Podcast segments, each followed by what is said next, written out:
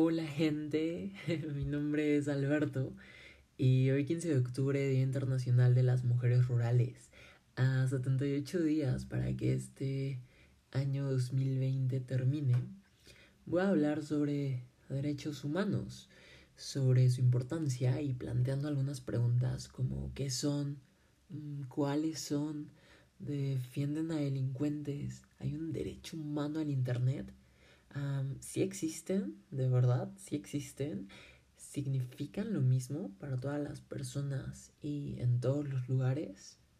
Hay un sector de la población que probablemente piense que cómo podemos hablar de derechos humanos cuando hay tantas violaciones a pues a los derechos humanos todos los días y a todas las horas.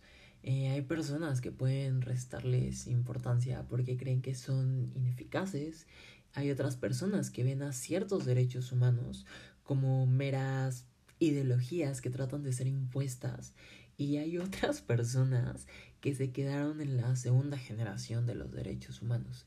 Y ahorita hablamos sobre, sobre las generaciones. Me parece que debemos partir de una idea que es clave. Cuando queremos hablar de derechos humanos, podemos hacerlo desde la visión teórica o desde una visión digámoslo, realista. Eh, y cabe decir que no hay una sola visión teórica ni una sola visión realista. Hay tantas teorías como realidades en este mundo. Aquí hoy vamos a hablar sobre cuestiones muy generales de los derechos humanos, un poco viciadas por, por mi propia perspectiva, por supuesto. Y esto porque la verdad es que no quiero entrar en una sola teoría, y tampoco puedo abordar todas porque eso me llevaría años. Entonces, ¿qué con los derechos humanos? ¿Qué son y cuáles son? Si buscamos conceptos, nos vamos a encontrar con que son prerrogativas personales que el Estado reconoce sin discriminación alguna o que son derechos inherentes al ser humano y que están sustentados en la dignidad de las personas.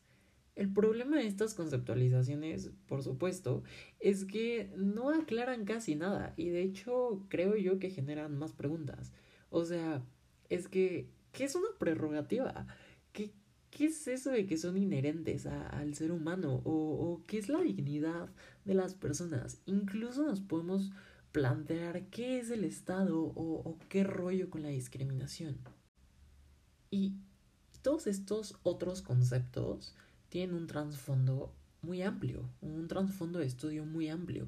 Y ahorita nos vamos a poner a, estudiarlo, a checarlo, eh, porque no nos daría este podcast. Pero bueno, desde ahora también adelanto que, que, es difícil decir cuáles son cada uno de todos los derechos humanos que existen. Justo lo que intentaré es compartir la visión más amplia de los derechos humanos que no establece medidas como tal ni los cuantifica.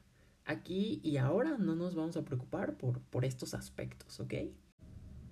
Entonces, vamos a entender a los derechos humanos como exigencias mínimas, como luchas históricas que se han ganado y que aseguran buenas condiciones de vida, en todos los aspectos, en todos los sentidos, y también para todas las personas. Podemos decir también que son una especie de defensa contra los factores o grupos de poder, porque los derechos humanos limitan el actuar de las autoridades. Y yo también diría que el actuar de las personas que tienen los recursos para violentar derechos humanos, incluso y aunque nunca se atrevan a hacerlo. A mí me gusta conceptualizar esto con que son una defensa contra la heteronomía del poder infundado e ilegítimo pero solamente es una forma de decirlo un poco más rebuscada. Hablemos de las características o de los principios de los derechos humanos, y es que son universales, progresivos, irreversibles, irrenunciables, inalienables, imprescriptibles, inviolables, son reconocidos y no otorgados y están también en el ámbito internacional. Son varias características, pero vamos a ir una a una y vamos a empezar con la universalidad. La universalidad trae aparejada consigo otra característica y dice que los derechos humanos son universales y además son específicos. Y esto podría sonar un poco contradictorio, pero para nada lo es.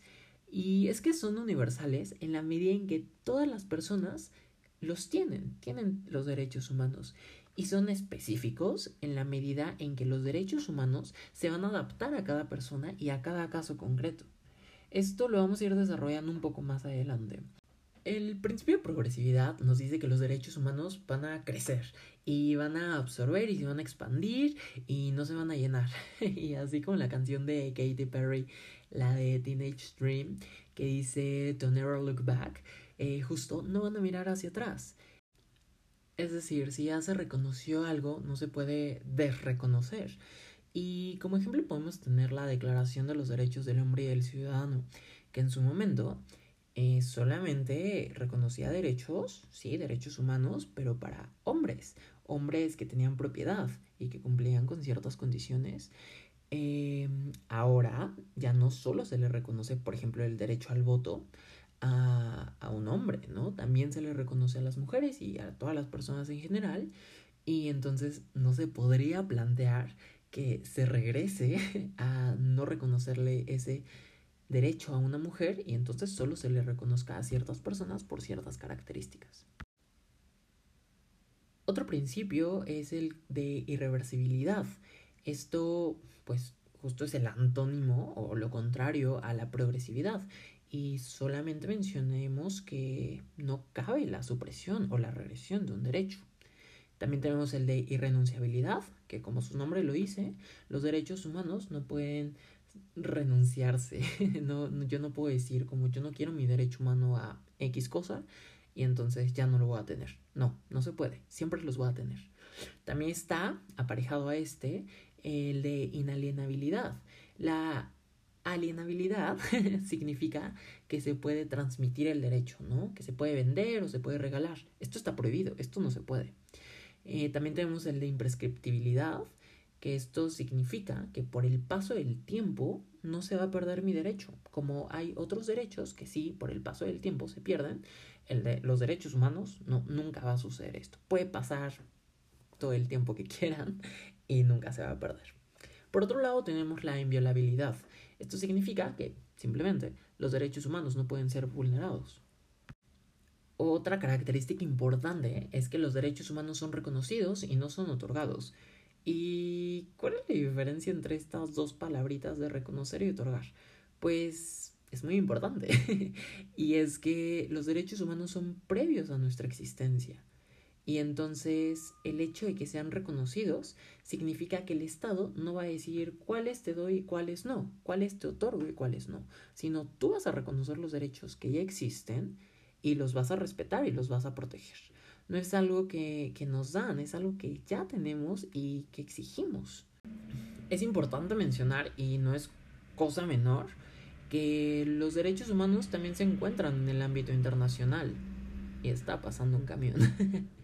Eh, por supuesto que también se encuentran en el ámbito nacional cuando pues nuestros congresos crean normas y en el ámbito internacional, pues cuando los países o los estados celebran tratados internacionales, ¿no?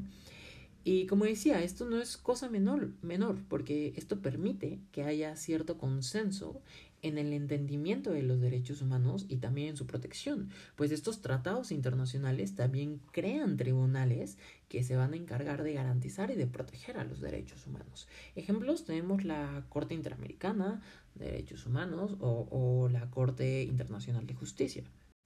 Y aquí cabría responder a la pregunta de si los derechos humanos defienden delincuentes. Y la respuesta rápida y sencilla es que sí, y por dos razones principales. Y atendiendo a las características que acabamos de mencionar, los delincuentes, entre comillas delincuentes, también son personas. Y por ende, si son personas y los derechos humanos tienen un carácter de universalidad, pues también tienen derechos humanos. Y por otro lado, aludiendo al principio de inviolabilidad, pues independiente a lo que hagas, a las conductas que realices y si cometes ilícitos o delinques en este caso, pues no se te pueden vulnerar tus derechos humanos. Y si se te vulneran, pues entonces hay que ver de qué manera se pueden resarcir esas vulneraciones y esos daños que se te han ocasionado. Y estos son derechos que no solamente tienen los delincuentes, van a tener todas las personas. Eh, y, y Esta pregunta realmente nunca me ha gustado y me gustaría comentar por qué. Y es que normalmente se hace alusión ya a delincuente sin pensar un poco en el derecho humano que tienen las personas de presunción de inocencia. Y es que no puede ser delincuente hasta que un tribunal, después de todo un procedimiento, le haya declarado como tal, como culpable de un acto ilícito, ¿no? De haber contravenido alguna norma de carácter penal. Ahora hablemos un poco sobre unas cosas que se llaman generaciones de los derechos humanos, a lo que ya había hecho un poco mención hace rato.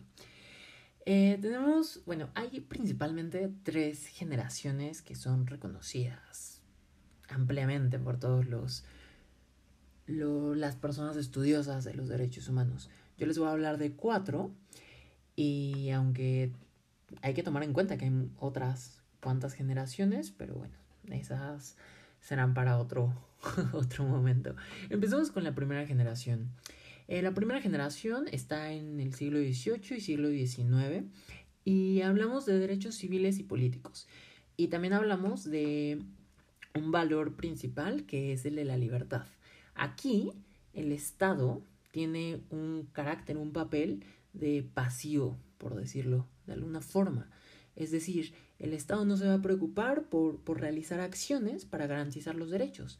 De hecho, es suficiente con que el Estado haga nada para que estos derechos eh, puedan ser ejercitados. Tenemos derechos como el de la libertad de expresión, por ejemplo, o el de la propiedad privada, o el de la libertad de religión o de pensamiento, ¿no? Estos derechos para que yo pueda pensar libremente, no es necesario que el Estado haga algo. Eh, simplemente basta con que no, no me prohíba pensar libremente, ¿no? O no me prohíba, prohíba perdón, ejercer la religión que yo quiero. Los derechos de la segunda generación, está en el siglo XIX, siglo XX, son derechos económicos, sociales y culturales y su valor principal es el de la igualdad. Y aquí a diferencia de los de la primera generación, sí es necesario que el Estado, el gobierno, tenga un papel fundamental y un papel más, papel más activo.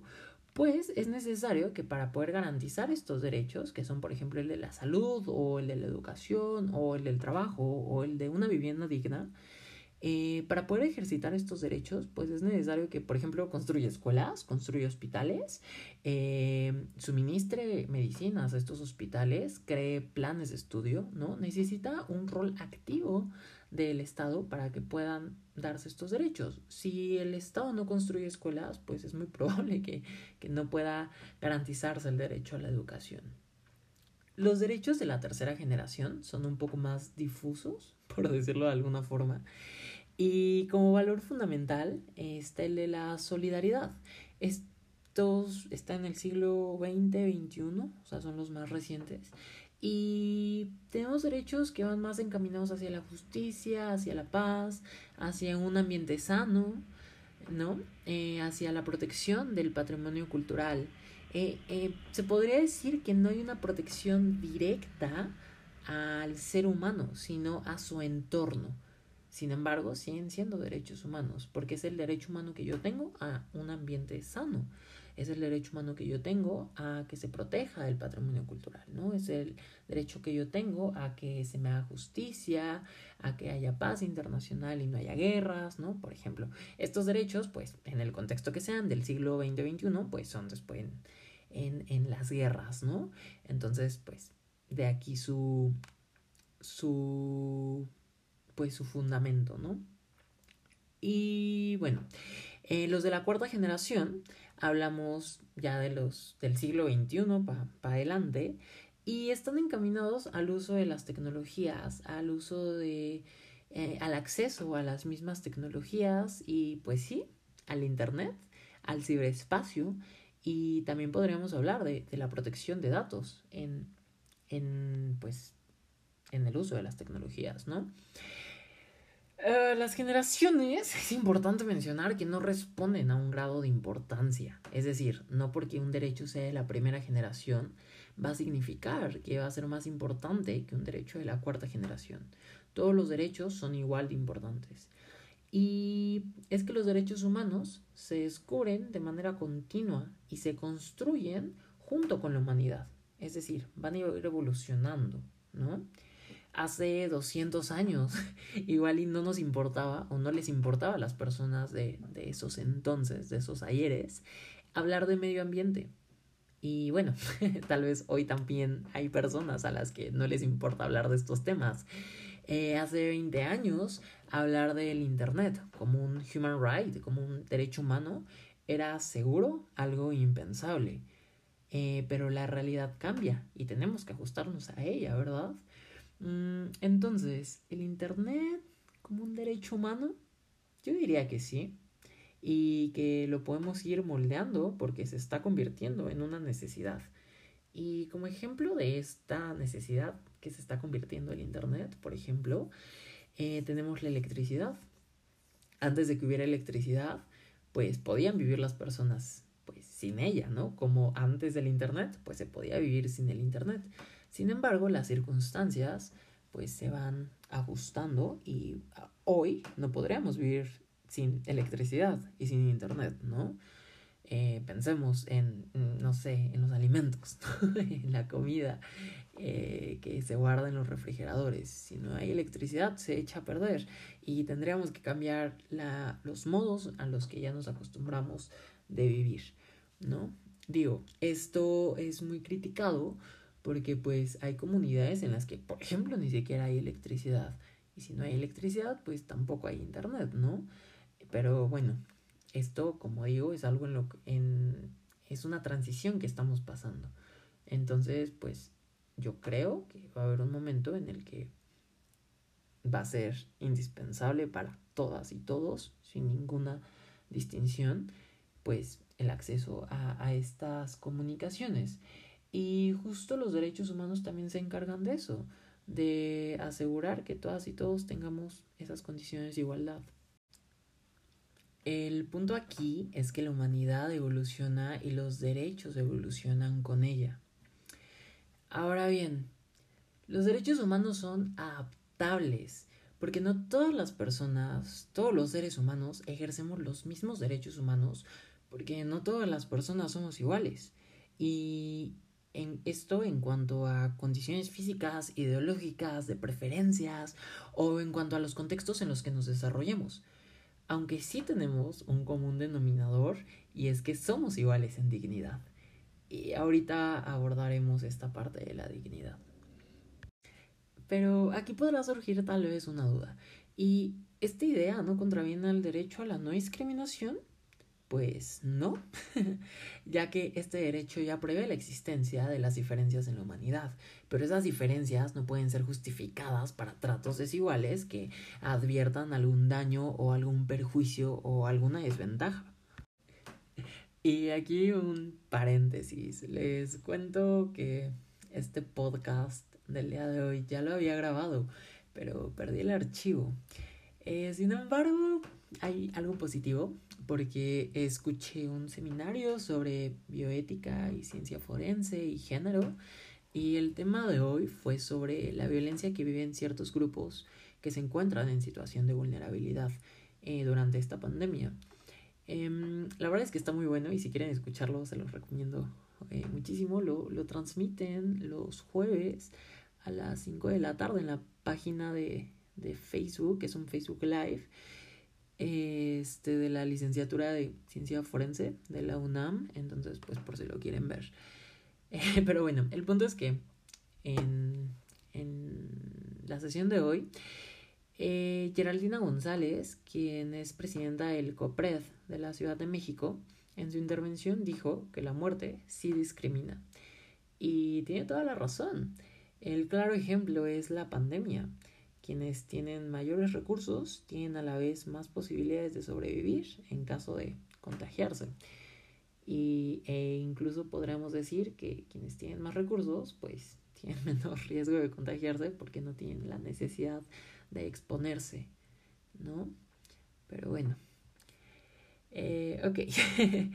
y ahora, aquí hay que entender a los derechos humanos como principios y no como reglas. ¿Y qué es esto?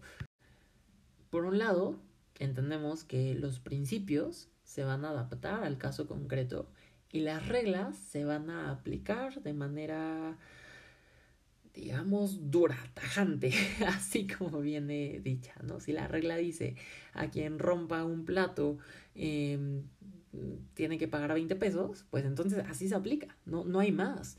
Un principio, en cambio, sí se debe de interpretar y, y así son los derechos humanos, como principios.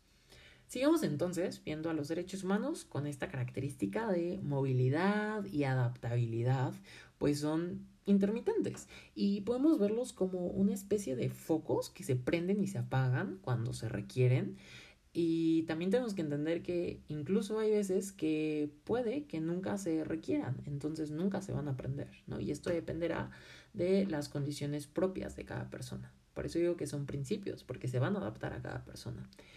Me gusta ver a los derechos humanos como algo juguetón, eh, porque son dinámicos, son flexibles y se acondicionan a los casos concretos. Y esto es muy importante porque siempre va a haber eh, esta búsqueda por lo mejor para las personas, lo que más le convenga o lo que más sea protector hacia las personas. Gráficamente, para entender mejor a los derechos humanos, vamos a entenderlos como una, vamos a imaginarlos como una paleta de colores y que todas las personas vamos a tener la misma paleta, pero cada quien la va a usar y va a combinar los colores como mejor le parezca. Nosotros las personas vamos a determinar la intensidad y las tonalidades y es que es importante ver que al final tanto los colores como los derechos humanos nos van a dar vida. Y atendiendo a esta idea, ¿cómo entendemos los privilegios? Entre más privilegios tengas, es probable que menos necesidad haya de que se te garantice un derecho humano. Probablemente no haya necesidad de que el gobierno o las autoridades tomen acciones para que tú tengas acceso a ese derecho. Y un ejemplo muy claro es el derecho humano al acceso al agua, ¿no? Probablemente todas las personas o muchas de las personas aquí en la Ciudad de México no, no tenemos mayor problema para tener acceso a, a este recurso.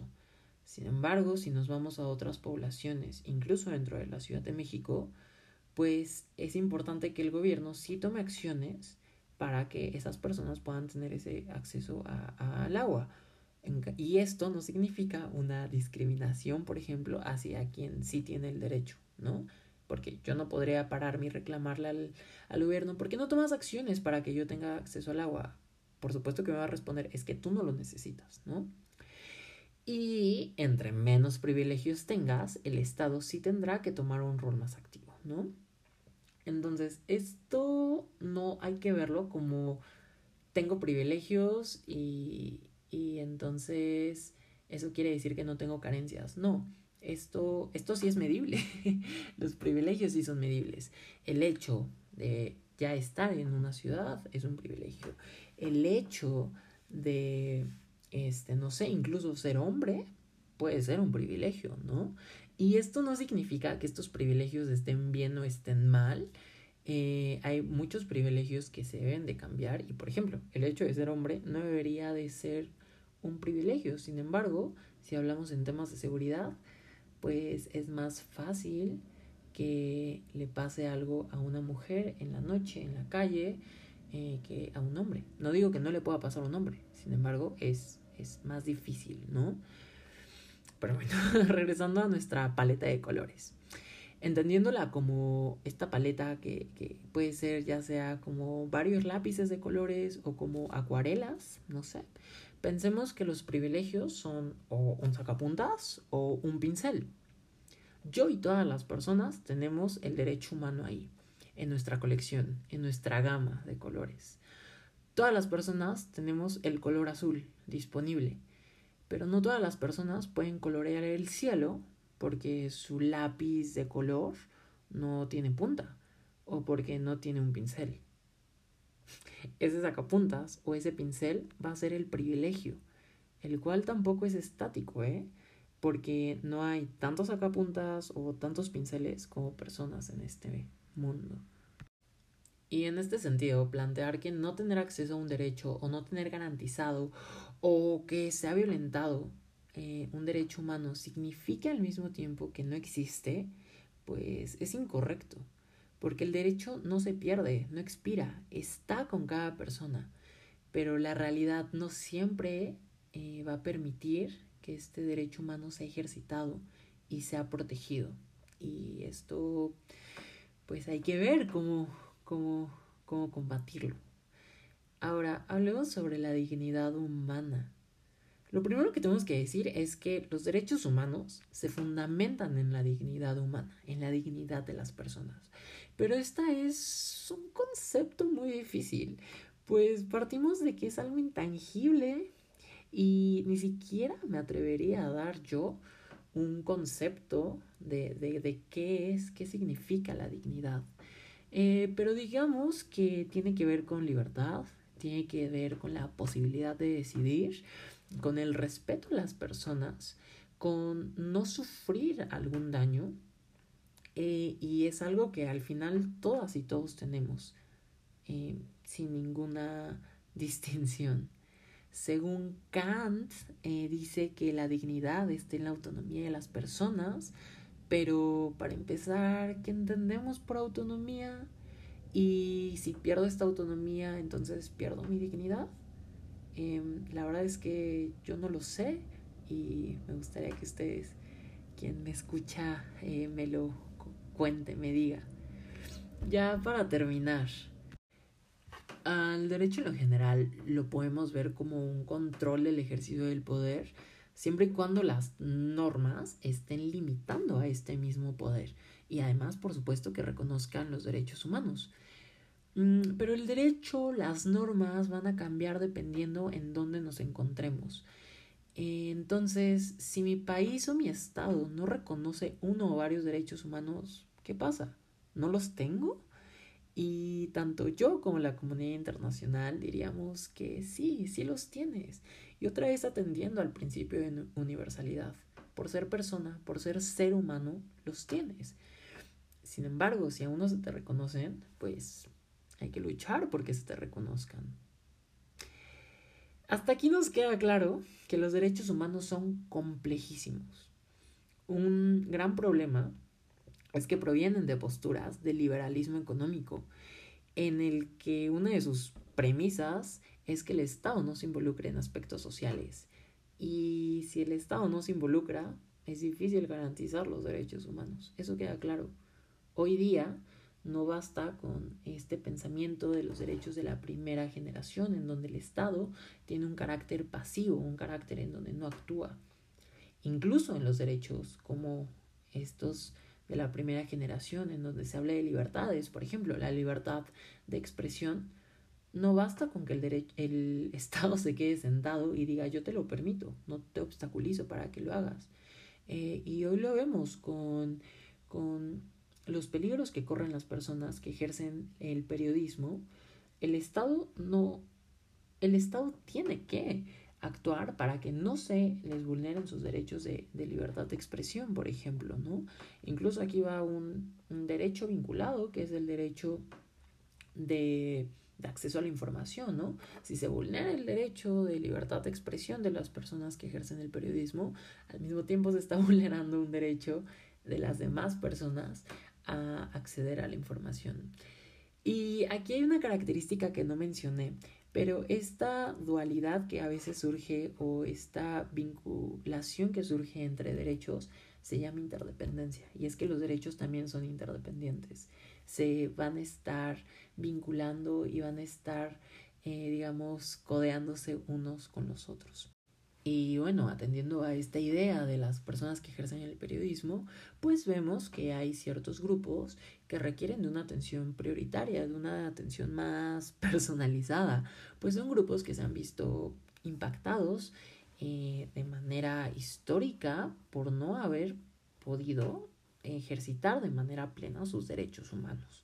Y estos grupos podemos pensar en, en, mujeres, en niñas, niños y adolescentes, en personas que pertenecen a comunidades indígenas, ¿no?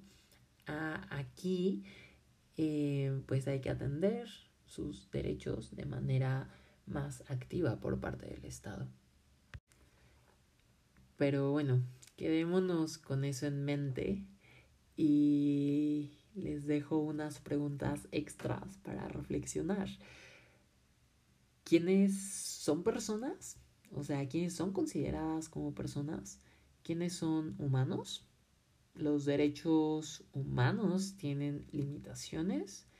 ¿Qué es la dignidad? Y un poco a la primera pregunta de quiénes son personas, pues pensemos que al menos en derecho también se considera como persona a ciertas sociedades civiles o a ciertas empresas, por ejemplo. Entonces, si también son personas, también tienen derechos humanos, piénsenlo. La verdad es que estos temas me, me encantan y si quieren puedo ahondar en alguno en particular sin, sin mayor problema. Eh, y pues nada, les mando un abrazo virtual, les leo o les escucho sus comentarios y muchas gracias por escucharme. Adiós.